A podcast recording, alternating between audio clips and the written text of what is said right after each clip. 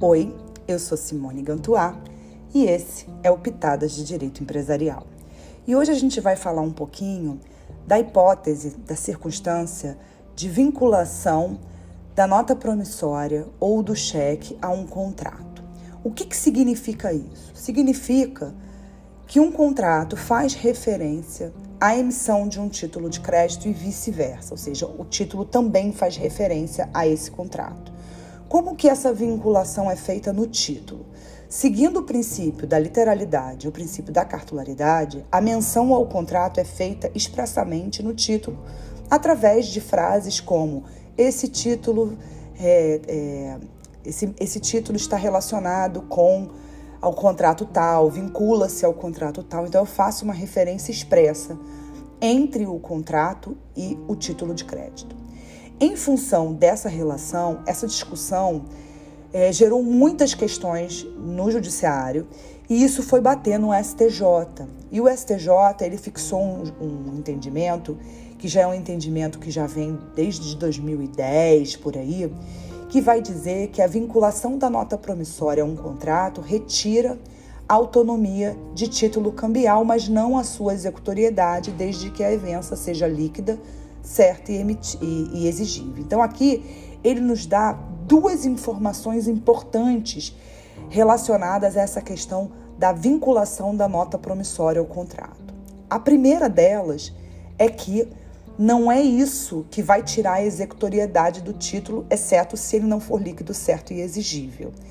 Né? E isso tem a ver um pouco com a súmula 258, que também era uma outra questão é, que decorria da vinculação de nota promissória a contratos, mas ao contrato de abertura de crédito, que foi é, uma, um, um, artifício que os bancos utilizaram antes da existência do, da cédula de crédito bancário, mas isso é uma outra história.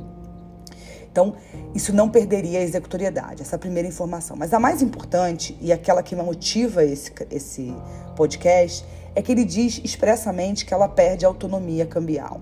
Quando a gente fala no princípio da autonomia, a gente está dizendo esse é o enunciado do princípio de que as obrigações são novas, originárias e que elas não se confundem com o negócio subjacente, o negócio jurídico subjacente.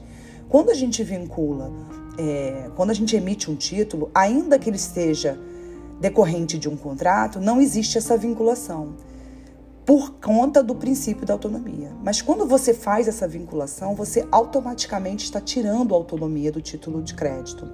E isso tem um efeito muito importante. Aliás, tem dois efeitos muito importantes. O primeiro deles é que você vai poder trazer na discussão da execução é, a questão da origem do contrato.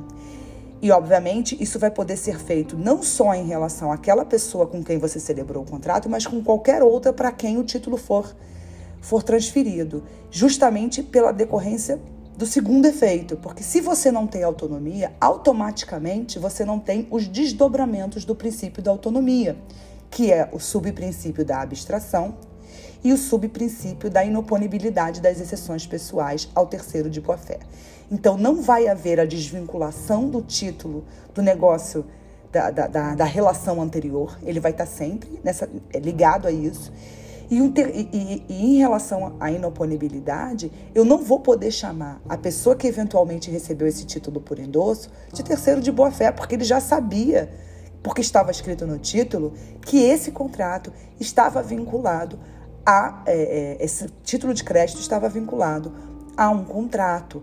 Então, quando eu digo que ela retira a autonomia, eu não só estou criando um título que está vinculado à causa que lhe deu origem, como eu também estou evitando e impedindo os desdobramentos do princípio da autonomia.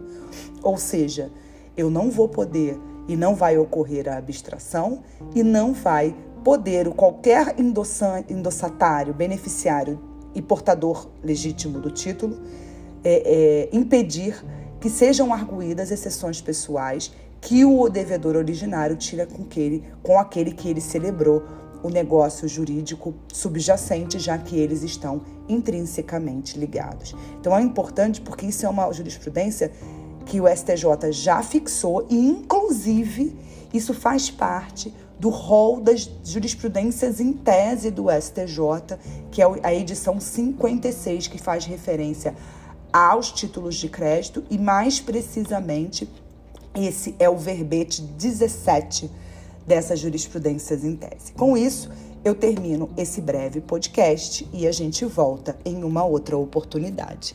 Até lá! Tchau!